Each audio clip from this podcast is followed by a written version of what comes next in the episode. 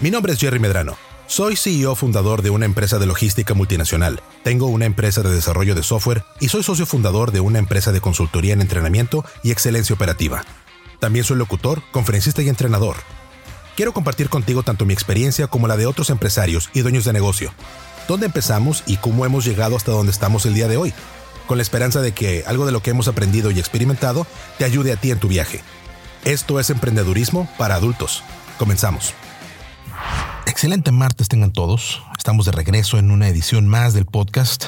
Estuvimos fuera de circulación por algunas semanas, por temas de trabajo principalmente, pero también porque estuvimos preparándonos, tomando cursos y haciendo lo que mejor sabemos hacer. Aprender de todos nuestros errores, seguir creciendo como personas y hacer crecer el negocio. Estamos a menos de un mes que se acabe el año, este 2019 que ha sido tan tumultuoso y que ha traído tantos cambios y ha traído muchos retos para todos. ¿Cómo se sienten ustedes? ¿Cómo les ha ido este año? ¿Fue bueno? ¿Más o menos? ¿Mejor de lo que esperaban? Cuéntenos, por favor. Estamos atentos a sus comentarios y a sus experiencias en nuestras redes sociales. Estamos en Facebook y en Instagram como arroba emprendedurismo MX. No quiero regresar al capítulo de esta semana sin antes agradecer a toda la gente que nos escucha en, en México, a la gente que nos sigue en diferentes países fuera de México, en Argentina, en Costa Rica, en Estados Unidos, en España, en El Salvador, en Bolivia, Gracias a todos por seguirnos, a la gente bonita en Cartago, en Liberia, en La Paz, en Lima, Perú, en Viña del Mar, Sao Paulo, Encarnación, Córdoba, Buenos Aires. Gracias a todos por seguirnos, por escucharnos, por compartir con nosotros nuestros anhelos, experiencias, pero sobre todo lo que hemos aprendido en el camino. Este programa, este podcast, ha sido pensado y ha sido inspirado por ustedes por las historias de todos nosotros, en donde quiera que estemos, enfrentándonos a los retos del día a día, pero sobre todo con la idea en común de salir adelante, de esforzarnos y de lograr nuestros sueños a través del trabajo duro y constante, bien aplicado y bien enfocado. Vámonos en directo entonces a escuchar la primera parte de dos de cómo ser un buen jefe. ¿Quién es un buen jefe y cómo se hace un buen jefe? Pero sobre todo, la diferencia entre ser jefe y ser líder que no es lo que tú crees, ¿eh? Bueno, vamos adelante con el capítulo de esta semana. Lo seguimos escuchando. Ya hemos platicado en ocasiones anteriores acerca de que, bueno, ¿cuándo es importante traer equipo a la mesa? ¿Cuándo, ¿cuándo puedo traer personal a la mesa? ¿No? ¿En qué momento ya se acomoda el negocio y podemos empezar a pensar en a lo mejor traer una persona que me apoye? Todo eso lo platicamos. Acuérdate, el mix es bien sencillo. Si tú ocupas crecer y tú no le puedes dedicar todo el tiempo, o si te faltan habilidades en áreas que otras personas te pueden apoyar y el negocio puede pagarlo, dale para adelante. Pero aquí es donde nos enfrentamos la mayor parte de las personas que empezamos un negocio y que empezamos a armar un equipo a uno de los conflictos importantes, ¿no? Cuando tienes un equipo de trabajo. Oye, ¿cómo le hago para ser un buen jefe? ¿Cómo le hago para ser un buen líder? Y primero que nada tenemos que ver la distinción entre el autoempleado y el emprendedor. Estas son cosas importantes, ¿ok? El autoempleado es aquella persona que inicia un negocio, inicia un proyecto, pero el proyecto o el negocio dependen de que esa persona esté ahí trabajando, dependen de ti, que estés ahí trabajando 8, 12, 14, 16 horas al día, porque sin ti el emprendedor no se mueve. Eso es ser autoempleado, ¿no? Tú estás generando el ingreso que tú requieres por tus propios medios para ti. Es lo que yo hacía cuando era un agente independiente de carga. Oye, pues yo era el one man show, porque yo era el que buscaba a los clientes, el que buscaba las cargas, el que hacía las cotizaciones, el que buscaba al transportista, yo hacía todo. Es más, hasta me encargaba de meter facturas, de cobrar facturas y llevar el, el registro de crédito y todo ese asunto. ¿Pero qué crees? El día en que yo no podía trabajar, el día en que yo me llegué a enfermar. Me, enfermé, estuve fuera de circulación durante tres días. Oye, pues fueron tres días en que pues, nadie me echó la mano, papacito. Nadie estuvo ahí para decir, bueno, yo, yo me la viento. Me querían dar alguna carga, no la pude tomar. Me querían dar trabajo, no lo pude tomar. Y se me cayó el ingreso porque pues, no estaba yo ahí. Desafortunadamente. eso es ser empleado. Si el negocio, si el proyecto, si la actividad depende de ti, que tú estés ahí pegado para que funcione, eres empleado. No tiene nada de malo, ¿eh? Absolutamente nada de malo. Todos empezamos por ahí. Todos empezamos nuestros proyectos siendo el recurso número uno, 100% vital para que el proyecto jale. En mi experiencia, sin embargo, ser emprendedor es desarrollar un proceso de operaciones, un proceso de producción, para empezar a construir un equipo y empezar a construir un proceso que no dependa de ti, el emprendedor, para que las cosas funcionen. Sí, yo tengo la idea. Sí, yo tengo el negocio. Sí, eh, el, el, plan es mío, el plan operativo es mío, yo sé cómo se hace y yo soy el primero que sabe hacer las cosas. Pero en el momento en que el proyecto me lo permite, en flujo, empiezo a traer personal, empiezo a juntar un equipo de trabajo al que le enseño cómo hacer las cosas para que puedan seguir operando ellos. Empiezo a multiplicar el esfuerzo. Ya no estoy yo solo, alguien más conmigo y empiezo a explicarle cómo hacer las cosas, qué es lo que tiene que hacer, cómo tiene que hacerlo, cómo me gusta a mí tomar las decisiones, cómo hay que atender al cliente, cómo lo que sea, ¿no? Cómo dorar bien la carnita, eh, eh, cómo sazonarlo, cómo hacer bien el taquito, ¿no? Lo que sea que tú estés haciendo en ese momento, le empiezas a enseñar a alguien más cómo se hace, empiezas a multiplicar la capacidad productiva del proyecto. Eso es ser emprendedor. Emprendedores todos los que iniciamos algo, pero aquí está la diferencia. ¿Te quedas en autoempleado tú solo o empiezas a desarrollar gente? ¿Ok? Es la clásica historia del dinero solitario contra los G.I. Joe. Digo, yo crecí en los ochentas. Estas referencias para mí me encantan, ¿no? El dinero solitario era él solito, su fiel acompañante, Toro. Toro para los que escuchábamos la versión en español. Si no, si la conoces en inglés, pues se llama tonto, el, el indígena, el aborigen eh, nativo americano. Digo, para ser incluyentes. Peleaban contra el mal ellos solitos. Tienen la oportunidad de trabajar con más gente, de apoyarse del sheriff, de apoyarse de los ayudantes del sheriff, armar ahí un equipo interesante para poder pelear contra las fuerzas del mar y contra los malitos que estaban en el viejo oeste. No, no, no. Este cuate dijo, yo solito puedo, ¿eh? Y sí, pues podía solito. Uno contra el mundo. Nada más que el día que Dinero Solitario no se presentaba, el malito del pueblo ganaba y pum pum se acabó. En el caso de G.I. Joe, todo el equipo de trabajo, que todo mundo estaba abocado en pelear contra las fuerzas del mal de Cobra, en diferentes frentes, en diferentes áreas. Y entre todos sumaban, el trabajo en equipo siempre te deja más. Construir el equipo siempre te deja más. Yo te digo, es una de las cosas que yo he aprendido en mis proyectos. Es muy fácil decir, yo puedo solo. Ya me la viento. Ahora sí que me pela los dientes. Sí, claro.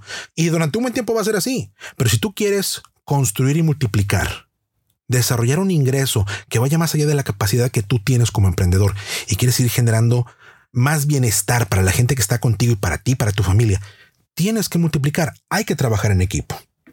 Ahora, aquí hay otra comparación importante, ¿eh? porque todos lo hemos escuchado. Si tú te has metido a Facebook y has buscado cosas de emprendedores, que seguramente lo has hecho, y si no, pues todos lo hemos visto. La comparación entre el líder y el jefe. Y todos vemos la misma madre, ¿no? El jefe es un pelado que está atrás de la gente con el látigo empujándolos. Tienes que hacer esto, tienes que hacer esto. Y pues el jefe es el maldito, el malo de la película, ¿no? Y el líder es el que está al frente del equipo diciendo, vengan, vamos, vamos a echarle ganas, todos podemos, sí, eh. La figura del jefe, el jefe te va a decir qué es lo que tienes que hacer. Y mira, cualquier persona porque esta es la idea de lo esto que vemos en los en las ilustraciones, en las ideas del jefe. Cualquiera puede ser un jefe. Mientras existen instrucciones en un formato de primero esto, después esto y después esto, cualquiera puede llegar a ser un jefe, decir, sabes que tienes que hacer esto, ¿no? Y mira, un buen jefe es aquel que te da seguimiento de las cosas que tienes que hacer. Que saber si es el paso 1, 2 y 3. Hiciste el 1, hiciste el 2 y hiciste el 3. Ahora, lo que yo te voy a decir es lo siguiente. La figura del jefe está muy desvirtuada pero la idea de esta figura del jefe desvirtuado se ha dado porque la mayor parte de las empresas no se aseguran de que los jefes sepan cómo ser jefes. Y ser jefe no es decir, ah, tengo experiencia siendo jefe, ya he sido jefe de otra gente en otro trabajo, ya he tenido responsabilidad sobre otras personas. Te digo, a cualquiera lo pueden poner en la posición, a cualquiera le pueden dar la responsabilidad. Sabes que, mira, eh, manéjame aquí este grupo, por favor, capitán de meseros, aquí atiéndame esta gente, cualquiera puede ser puesto con la responsabilidad de supervisar el trabajo de alguien más. El problema es que las organizaciones usualmente no te brindan las herramientas necesarias para que sepas ser un buen jefe. Más allá de establecer, mira, ese es el proceso que tienes que seguir. Primero es este paso y después es este paso y después es este otro. Y aquí está el plan operativo y este es el proceso que tienes que seguir. Órale, dale. Así es usualmente cuando pasa, cuando te hacen jefe, ¿sí? Cuando te dan la primera responsabilidad de atender a un grupo de personas. Oye, pues ya sabes cómo trabajas tú, ¿verdad? Órale, pues órale que la gente haga su chamba. Sí, sí, pero ¿cómo? Dame herramientas. Cuando no le das herramientas a las personas que tienen que supervisar el trabajo de alguien más, lo van a hacer mal. Lo van a hacer desde su perspectiva, desde su limitada capacidad, sin herramientas. Hay mucha ignorancia en ese proceso, ¿sí? Porque si yo no sé qué es lo que tengo que hacer como jefe, me dices que el proceso es uno, dos y tres, pero no me das más herramientas, ese vacío de conocimiento se va a llenar con algo. Ese vacío de conocimiento se va a llenar en la mejor de las circunstancias de una inquietud por saber, pero en la mayor parte de las circunstancias se va a llenar de despotismo. Al no saber qué hacer, los peores impulsos de la persona pueden predominar y usualmente predominan. Ante no saber qué hacer o cuál es el proceso a seguir, ah, pues es como yo diga cuando yo diga en el momento en que yo lo diga. Entonces, así es como se desvirtúa la imagen del jefe. Si no, los, si no preparamos bien a la gente para que sepa cómo llevar un proceso de supervisión y lo dejamos a su libre albedrío, regularmente las cosas salen mal. Ahora, cuando digo ignorancia, no es porque la gente sea ignorante, no es que todo el mundo sea un ignorante, pero es realmente lo que hay. La falta de conocimiento es ignorancia. La falta de preparación es ignorancia. Y hay que llamarle las cosas como son. Entonces, la ignorancia genera despotismo al momento de trabajar con la gente. Hay que evitarlo. ¿Cómo lo evitamos? Ahora sí vamos a hablar acerca de cuáles son las características que necesitamos desarrollar para poder ser buenos jefes, para poder estar al frente, encargados de la supervisión del trabajo de alguien más y que sea algo que construye, algo que suma al conocimiento del grupo y al bienestar del equipo, que no es solamente estar dando órdenes y haciéndome güey sin hacer nada, ¿no?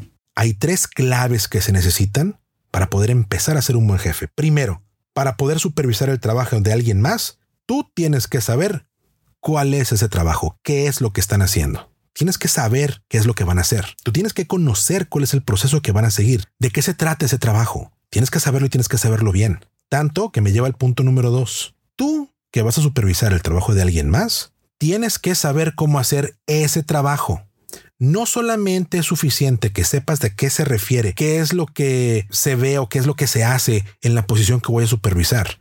Tienes que saber hacerlo y no nada más tener una idea abstracta o una idea teórica de qué es lo que se supone que hace la persona. No, no, siéntate a hacer la chamba, siéntate a trabajar, a hacer lo que esa persona a la que vas a supervisar hace. Y ahí te va, ¿eh? Porque esta es donde usualmente todo el mundo patina. No solamente tienes que saber cómo hacerlo, tienes que saber hacerlo bien. Tienes que saber hacerlo en el nivel de excelencia que tú quieres tener para la organización, en el nivel de excelencia que tú vas a exigir. No puede haber un maestro carpintero que supervise el trabajo dentro de una obra que no sepa de carpintería. No puedes. No puede haber un maestro albañil que se encarga de supervisar el trabajo que se está haciendo en la construcción, si no sabe cómo poner una pared, si no sabe cómo armar un castillo, si no sabe cómo armar bien un, muro de sustentación, no puedes hacer las cosas, no puedes supervisar y estar en una posición de responsabilidad sobre el trabajo de otras personas. Si tú no sabes qué es lo que van a hacer, cuál es eh, lo básico del trabajo de las personas que vas a supervisar. Y si tú no lo sabes hacer bien, no más o menos, no, ah, es que vi un tutorial de YouTube y ya sé cómo hacerlo. No, no, no, mijito, métase, ensúciate las manos, aprende a hacer las cosas y hacerlas bien. Porque si no, no vas a saber qué es cómo se ve algo que está bien hecho. ¿Cómo te das cuenta de que el trabajo está bien hecho si tú no sabes hacerlo? Bien hecho. Lo que me lleva al tercer punto. Importantísimo también hay que inspeccionar lo que esperas que la gente haga. Si tu chamba es mover sillas de un almacén a un camión, y yo te digo, a ver, las vas a subir al diablito de esta manera, las vas a acomodar de esta manera para que no se te muevan. Mira, déjame te enseño cómo se hace. Subo todo, aquí ya llevo 25 sillas, me las llevo y las subo al camión yo. Ya te enseñé cómo se hace. Ahora, sígueles tú, por favor. Pero si te digo, síguele tú y me desentiendo y me voy a tomar un cafecito, me voy a hacer menso allá en la oficina, me voy al climita y ya no vi qué estaba haciendo esa persona, meto a saber cómo lo hizo. Eso es ser un mal jefe. Es dar instrucciones y vaya, hazle como quieras. No, ser un buen jefe, ser un buen supervisor, hacer bien un trabajo en colaboración con el resto del equipo, significa que voy a inspeccionar lo que yo espero que hagas. Voy a estar pegado viéndote qué estás haciendo. Y aquí es donde viene la diferencia a largo plazo entre un jefe y un líder. No, no es solamente este aspecto de que el líder se mete contigo y, se ensucia las manos y dice, vamos todos adelante. Cualquiera puede motivar. El jefe es responsable únicamente de supervisar cualquier aspecto del proceso que lo hayan puesto a cargo de. El jefe solamente supervisa y su, su nivel de supervisión, su alcance es limitado al proceso en particular que le están pidiendo que haga. La expectativa que le ponemos al jefe usualmente es, pues asegúrate de que se haga, asegúrate de que esa chamba se esté haciendo. Y si al jefe le das estas tareas sin haberle dado ninguna otra herramienta, van a fallar. Si a mí me ponen a supervisar ahorita el trabajo en obra de la construcción de un edificio de 35 pisos, se va a caer esa cosa, porque yo no sé nada acerca de eso. No me puedes poner a mí a supervisar algo que yo no conozco. No me puedes poner a mí a supervisar el trabajo de alguien y yo no sé qué es lo que hace esa persona. Menos si yo no sé cómo hacerlo. Y luego si no estoy involucrado en el proceso, revisando que se estén haciendo las cosas, las cosas nunca se van a hacer. Entonces el scope el rango de acción del jefe es limitado a, una parte del proceso. Y el líder, por otro lado, se supone que tiene que ver el total. El líder tiene la visión completa, ve todo el tablero, todo el panorama desde arriba, desde 15 mil metros arriba, está viendo cómo se mueven las cosas, cómo se mueven las piezas y tiene una visión específica para la organización. Pero, y esta es la dura realidad, en mi experiencia, tú no puedes ser un buen líder si primero no sabes cómo ser un buen jefe. Va de nuevo. Tú no puedes ser un buen líder si no sabes cómo ser un buen jefe. Ahora, ya te dije cuáles son las tres claves principales, ¿no? Para poder ser jefe, para poder estar al frente y revisar el trabajo de alguien más. Tienes que saber cuál es el trabajo que están haciendo, tienes que saber cómo hacer ese trabajo y tienes que inspeccionarlo. Oye Gerardo, ¿por qué es importante conocer el trabajo de la gente que voy a supervisar? Si tú no sabes a qué se refiere el trabajo de la persona que estás supervisando, tú no puedes poner expectativas adecuadas. Tus expectativas siempre van a ser diferentes de la realidad, porque tu entendimiento de lo que la persona tiene que estar haciendo en su puesto de trabajo puede ser bien diferente de la realidad. Y acuérdate, el jefe se encarga de que las cosas se hagan. Pero si tu expectativa es completamente diferente de la realidad de lo que está pasando, ¿cómo supervisas? Por eso es importante conocer cuál es el trabajo de la persona que vas a supervisar. Luego, ¿Por qué tengo que saber hacer bien el trabajo que voy a supervisar? Si no es por ninguna otra cosa, es por lo siguiente. Tú no le puedes ayudar a la gente de tu equipo a hacer el trabajo de una manera más eficiente si tú no sabes cómo hacerlo. Y ciertamente tú no les puedes dar dirección para que mejoren si no sabes cómo hacerlo bien. Tú tienes que saber cómo se ve, cómo se siente, cómo se aprecia el hacer bien el trabajo para entonces poder dar ese ejemplo a tu equipo. Por eso tienes que saber hacer el trabajo, lo tienes que saber hacer bien. ¿Cómo corriges si no sabes cómo hacerlo bien? Me regreso al ejemplo del maestro albañil. Oye, el maestro albañil, para ser maestro albañil tienes que haber pasado años y años y años de poner block sobre block. Block, cemento, block. Block, cemento, block. Para poder hacerlo bien, para que tú al golpe de vista sepas, oye, eso está mal hecho. Y hay maestros albañiles que son, híjole, buenísimos. Nada más de la ojeada. Eso está mal hecho, va de nuevo. Enderezame. Cuádrame. Ahí te otra vez la línea guía. Pero ese conocimiento adquirido de a través de años de experiencia, lo adquirieron haciendo, no viendo nada más, haciendo. Porque si los ayudantes no están haciendo las cosas bien, el maestro iba a llegar y iba a decir, a ver, hazte un ladito, mira, así se hace. Obviamente más florido el lenguaje, porque pues, ¿por qué no? Pero va a llegar y va a decir, a ver, mijito, hazte un ladito, papá, ¿eh? Así es como se hace. Déjame te enseñar. Agarra el cucharón, moles, vámonos. Y, les da cátedra de cómo se hacen las cosas. Pero la cátedra de cómo hacer las cosas se hace ahí en el área de trabajo. No se hace en una junta, no se hace en un uno a uno, se hace ahí, haciendo. Esto es algo que yo aprendí en los call centers. Cuando me hicieron supervisor de un grupo de trabajo, yo sabía cómo tomar llamadas y sabía cómo tomar llamadas según la expectativa de calidad que nos pedía el cliente y la expectativa de calidad que tenía la empresa para el trabajo que estábamos haciendo nosotros. Y yo era muy bueno haciendo lo que hacía.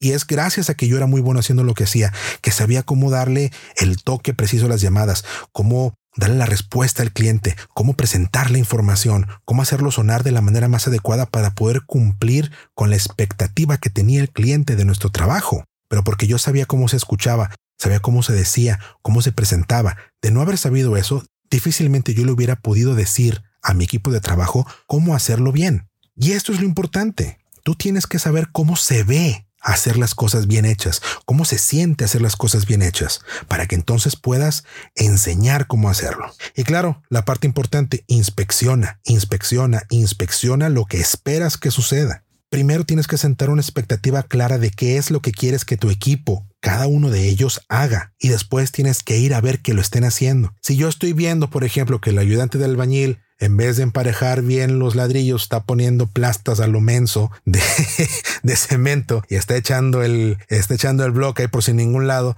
Es a ver, mijito, déjame te enseño cómo se hace. Sí, quítame este bloque, quítame este bloque, límpiame aquí, déjame te enseño cómo se hace y le enseño cómo se hace. Así funcionan las cosas. De dientes para afuera, todo es palabrería. Si yo le quiero enseñar a la gente, es más, mira, si yo quisiera enseñarle aquí a, a nuestro ingeniero que nos está ayudando a grabar, cómo hace su chamba sin saber hacer su chamba, me manda para afuera. Si yo le digo, a ver, por favor, este, ecualízame aquí, normalízame por favor el audio. Pues yo no sé qué significa eso. Pues no me estoy hablando, estoy diciendo puras mensadas, puras tonterías. Que seguramente estoy diciendo tonterías, ¿verdad, mi compadre? No sé.